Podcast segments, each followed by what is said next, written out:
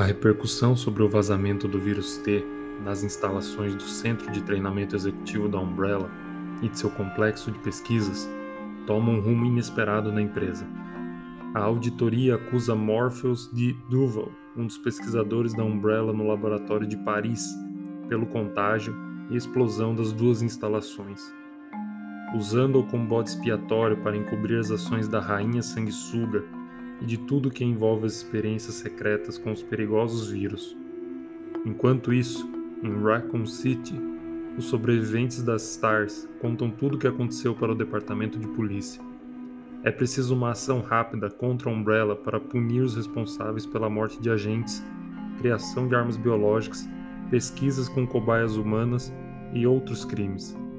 Porém, o teor da história é tão surreal que a polícia não acredita e com a explosão das instalações não há provas. Brian Irons, chefe do departamento de polícia de Raccoon City, prefere abafar o caso. Quanto a Rebecca, a agente entregou o relatório falso sobre a morte de Billy Cohen e, desde então, seu paradeiro é desconhecido.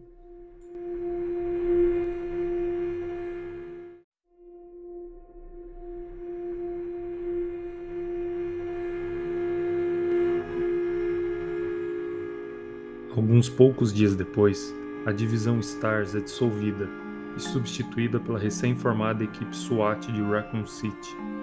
A nova força é composta apenas pelos melhores policiais do Departamento de Polícia de Raccoon City, com profissionais que passaram por um treinamento especial para lidar com operações de alto risco. Chris Redfield, Jill Valentine e Barry Burton recebem cargos internos na, no Departamento de Polícia enquanto Brad mantém seu posto de piloto a serviço do departamento. Chris fica muito irritado com a situação. Durante o mês de agosto, o agente não esconde seu nervosismo e é ríspido com todos na delegacia, a ponto de incomodar Jill com seu temperamento explosivo. Após algumas confusões banais, Chris é suspenso. No mesmo dia, Chris convida Jill para visitar seu apartamento e mostrar o que descobriu sobre a Umbrella assunto que esteve investigando em segredo junto com Barry, depois que o agente passou alguns dias fora para, garantir a segurança de sua família. A investigação segue lenta e discretamente, enquanto relatos de monstros nos arredores de Raccoon City começam a ser registrados com maior frequência no departamento de polícia. Nada é feito a respeito. Devido à grande influência da Umbrella sobre a cidade, as autoridades, as empresas e o cidadão comum são muito dependentes da economia movida pela empresa. Então todas as suspeitas contra a corporação são ignoradas. Chris e Barry percebem que o poder da Umbrella é tão grande na cidade que ninguém é digno de confiança. Chris então decide investigar um laboratório da Umbrella que descobriu na Europa. Enquanto Chris desaparece para conduzir sua investigação, Jill concentra seus esforços em tentar descobrir o máximo que puder sobre a Umbrella em Raccoon City.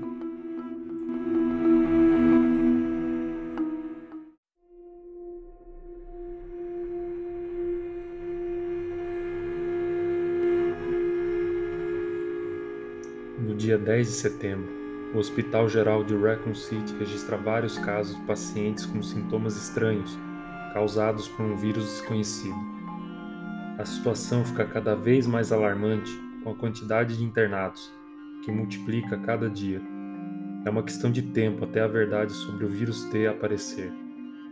A administração da Umbrella, ciente de que seu disfarce não vai durar muito, mobiliza os agentes da USS e UBCS para uma missão de emergência chamada Operação Raccoon City, que vai acontecer dentro da própria cidade. Após alguns dias, o inevitável acontece. Mortos-vivos começam a aparecer nas ruas. Tem início uma situação que força que a força policial não é capaz de entender ou controlar. O caos se torna público. Informações se espalham pelos noticiários locais de forma leviana e sensacionalista. Os agentes da UBCS são despachados em diferentes pontos da cidade para resgatar funcionários importantes da Umbrella ajudar civis e conter as armas biológicas e mutações. Ao mesmo tempo, a equipe alfa da USS, liderada por Hank, tem uma missão mais especial: invadir o laboratório secreto da Umbrella, que está escondido no subterrâneo da delegacia de polícia, onde William Birkin está nesse laboratório, desde a fuga do centro de treinamento executivo. Spencer manda seus agentes para recuperar o G-Vírus está na posse do cientista. William está prestes a fugir do local para encontrar um grupo de agentes do governo, com quem negociaria o vírus. A UBCS chega antes e abre fogo contra o cientista. Enquanto William é deixado em uma poça de sangue, os agentes levam uma maleta com amostras do vírus T e G. Seria uma morte irônica para William, que assistiu a uma ação idêntica eliminar James Marcos. Porém, ele arrisca tudo. À beira da morte, William tira bolso do bolso do jaleco uma seringa com a amostra do G-vírus e a injeta em si mesmo. O efeito é imediato e destruidor. Seu corpo se regenera e sofre uma grotesca mutação. Ainda nos esgotos sob a delegacia, uma versão monstruosa de William alcança Hank e o arremessa para longe. Os demais agentes são mortos cruelmente. A maleta roubada com as amostras do vírus é destruída e a toxina infecta o sistema de distribuição de água, se espalhando pela cidade. Ratos e insetos aceleram o processo de contaminação.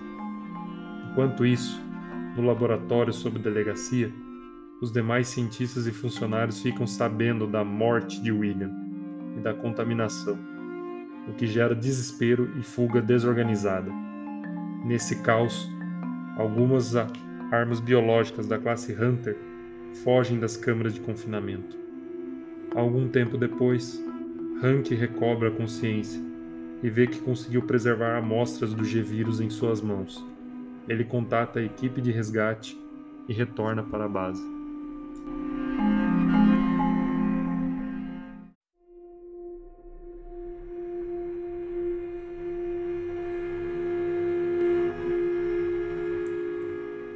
O FBI envia secretamente a agente Naomi McKellen para investigar a Umbrella, com base em pistas passadas por um informante. Outro agente havia sido enviado antes dela, mas ele desapareceu. Naomi está vigiando do lado de fora o departamento de polícia de Raccoon City quando acontece uma explosão no laboratório secreto da Umbrella. Nesse mesmo local, encontra-se Tyler Hamilton, um policial novato, designado pelo chefe Brian Irons para vigiar a área. Tyler é atingido pelos escombros da explosão e desmaia. Naomi aproveita a situação para procurar seu informante e reunir evidências no laboratório. Em paralelo, Tyler acorda e descobre que o lugar está cheio de mortos-vivos. Ele consegue escapar e vai ao posto policial mais próximo, mas não consegue contatar a central. Alarmes de emergência soam por todos os lados.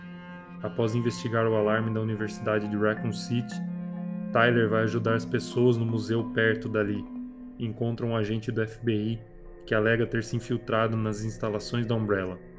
É o contato de Naomi. Após trocar algumas informações, os dois se separam para procurar por sobreviventes. Depois de algum tempo, Naomi encontra o agente do FBI, identificado como K. Ele está morto executado por agentes da USS. Era K que reunia informações de vários funcionários e informantes da Umbrella para levar ao FBI. Tyler descobre que está sendo monitorado pelas forças especiais. Seus instintos apontam que o melhor a fazer para entender o que está acontecendo é voltar ao local onde todo esse caos começou a delegacia destruída. Seu palpite está certo, e ele encontra um enorme complexo secreto sobre a delegacia onde descobre experiências ilegais da Umbrella. Naomi toma conhecimento da rede de informantes do agente K dentro da Umbrella e encontra três desses contatos, o que rende algumas provas documentais, além de encontrar mutações produzidas pela companhia. Só que suas descobertas chegam tarde demais. Raccoon City está condenada pelo ataque e a, a proliferação de zumbis, e é totalmente isolada pelo exército americano. Pouco tempo depois, Naomi e Tyler desaparecem e não contatam mais seus superiores.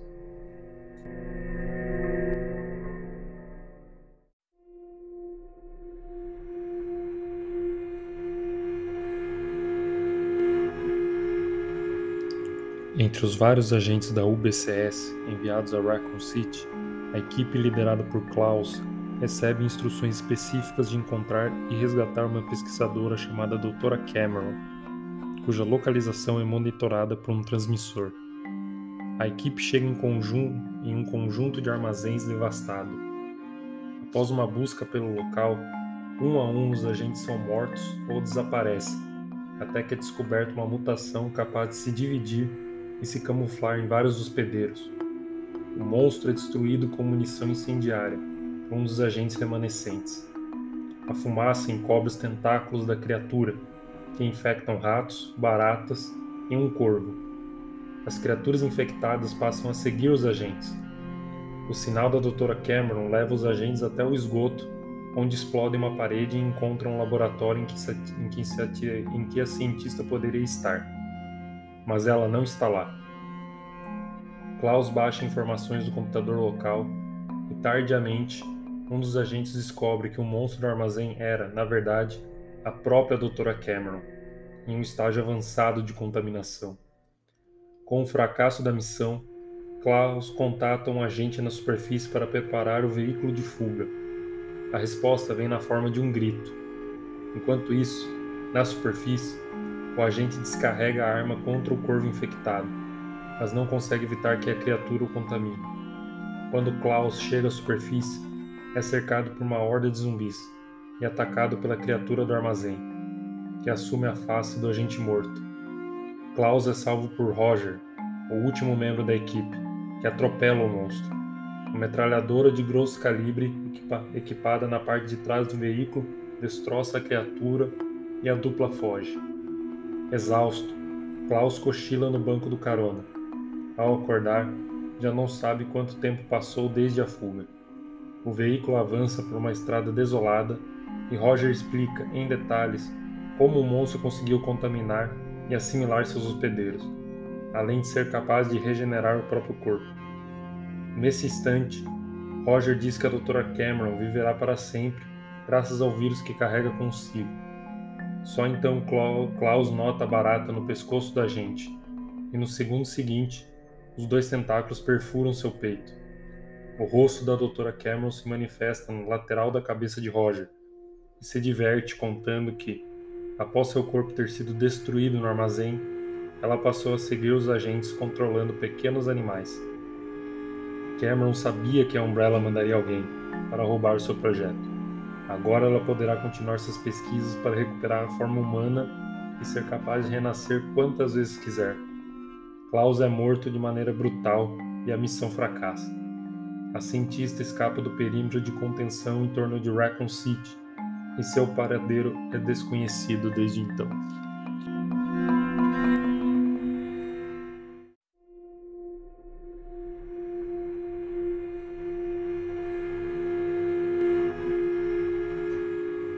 No Jack's Bar, no centro da cidade, um zumbi invade o estabelecimento e morde Will, o atendente. Bob, colega de trabalho de Mark Wilkins, desmaia quando a intoxicação por ter vírus leva seu corpo ao limite.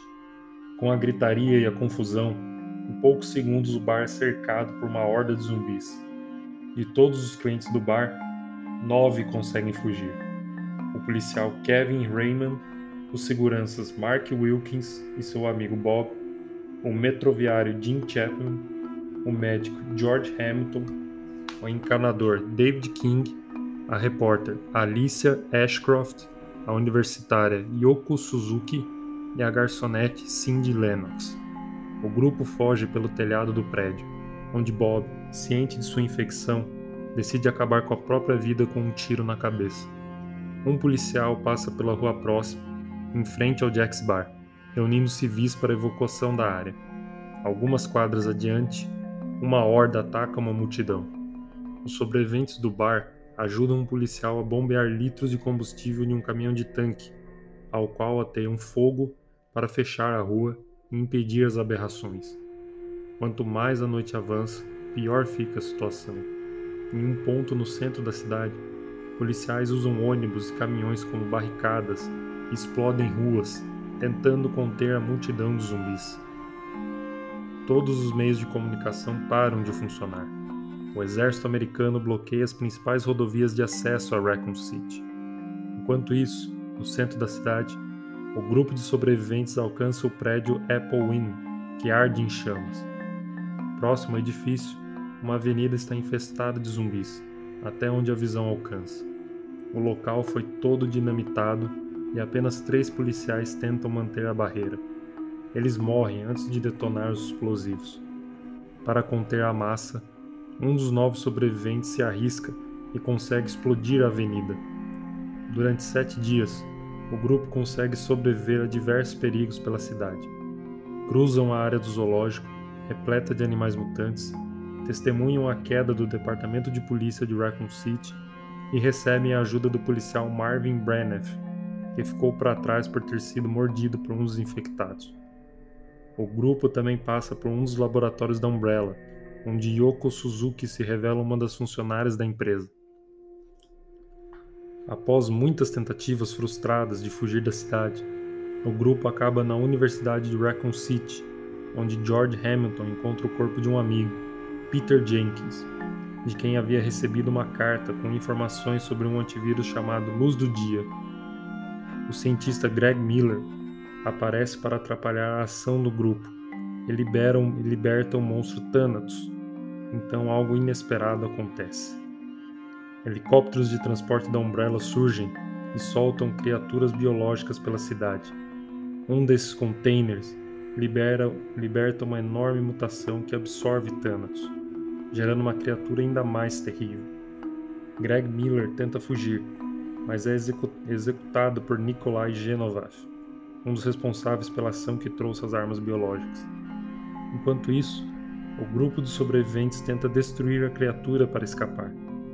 Eles haviam encontrado uma dose de luz do dia no laboratório e usam no monstro, que agoniza enfraquecido. O grupo ganha tempo para fugir, mas acaba esbarrando em outra mutação, Nix, vinda de outro container da Umbrella. Nix aniquila uma equipe de UBCS e absorve seus cadáveres, além de um Tyrant R. A absorção Tyrant deixa a criatura poderosíssima, porém lenta. O grupo se aproveita para descarregar todas as suas armas e imobiliza o monstro por tempo suficiente para conseguirem fugir de Raccoon City, com a ajuda de alguns funcionários da Umbrella.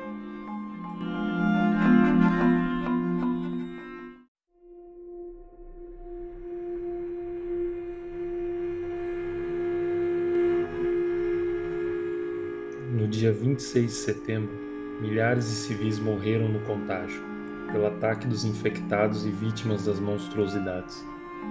A maioria dos corpos volta à vida e aumenta a legião de mortos-vivos.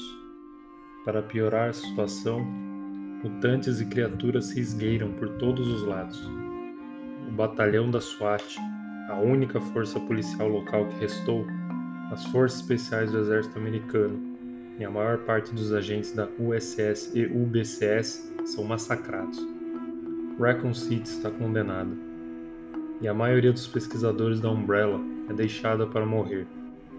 Eles foram instruídos a ficarem na cidade para criar soros e reagentes para tentar ajudar na contenção da epidemia, até que a empresa enviasse suas forças militares para resgatá-los. Uma grande mentira. A corporação só queria manter esses funcionários mais descartáveis na cidade tempo suficiente para que eles fossem mortos pelos ataques das armas biológicas. Essas mutações foram trazidas para a cidade em containers, pendurados em helicópteros, com o objetivo de serem testadas em campo de combate e, assim, coletar informações importantes para a criação e evolução das próximas armas.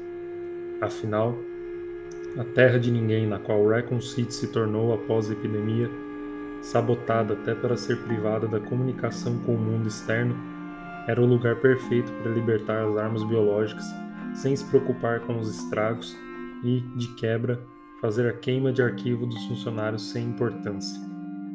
Os responsáveis por trazer as armas biológicas eram agentes de alto nível da Umbrella, chamados supervisores e eles não viam problema em massacrar seus próprios agentes da USS e UBCS durante o teste.